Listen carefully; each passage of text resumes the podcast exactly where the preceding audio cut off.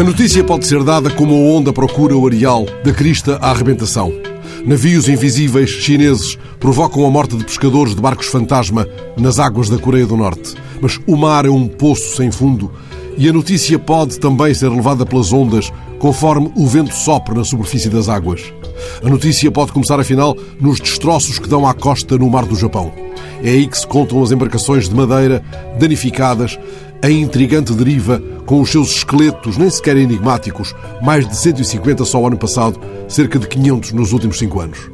Os jornais contam o modo como os dados recolhidos por satélite, com recurso à inteligência artificial, permitiram agora esclarecer um dos enigmas até hoje mais difíceis de desvendar pela polícia japonesa.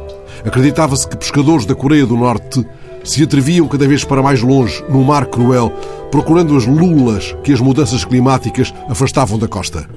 As precárias embarcações ficariam à deriva e os pescadores morreriam expostos aos elementos adversos.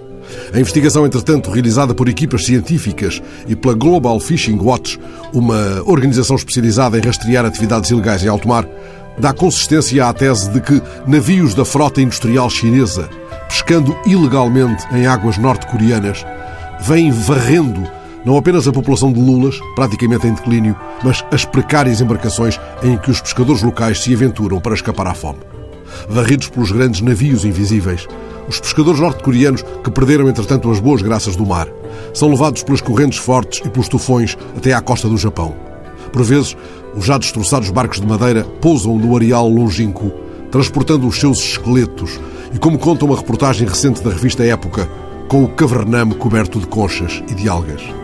Numa praia do outro lado do mundo, alguém encostará porventura ao ouvido um búzio perdido. Pode ser que seja Alice Ruiz lançando às águas um dos seus aikai. Mar bravio, a cada onda, novo silêncio. Lá na costa onde vão morrer os barcos fantasma, nenhum baixou lançará ao vento, sequer, um breve lamento.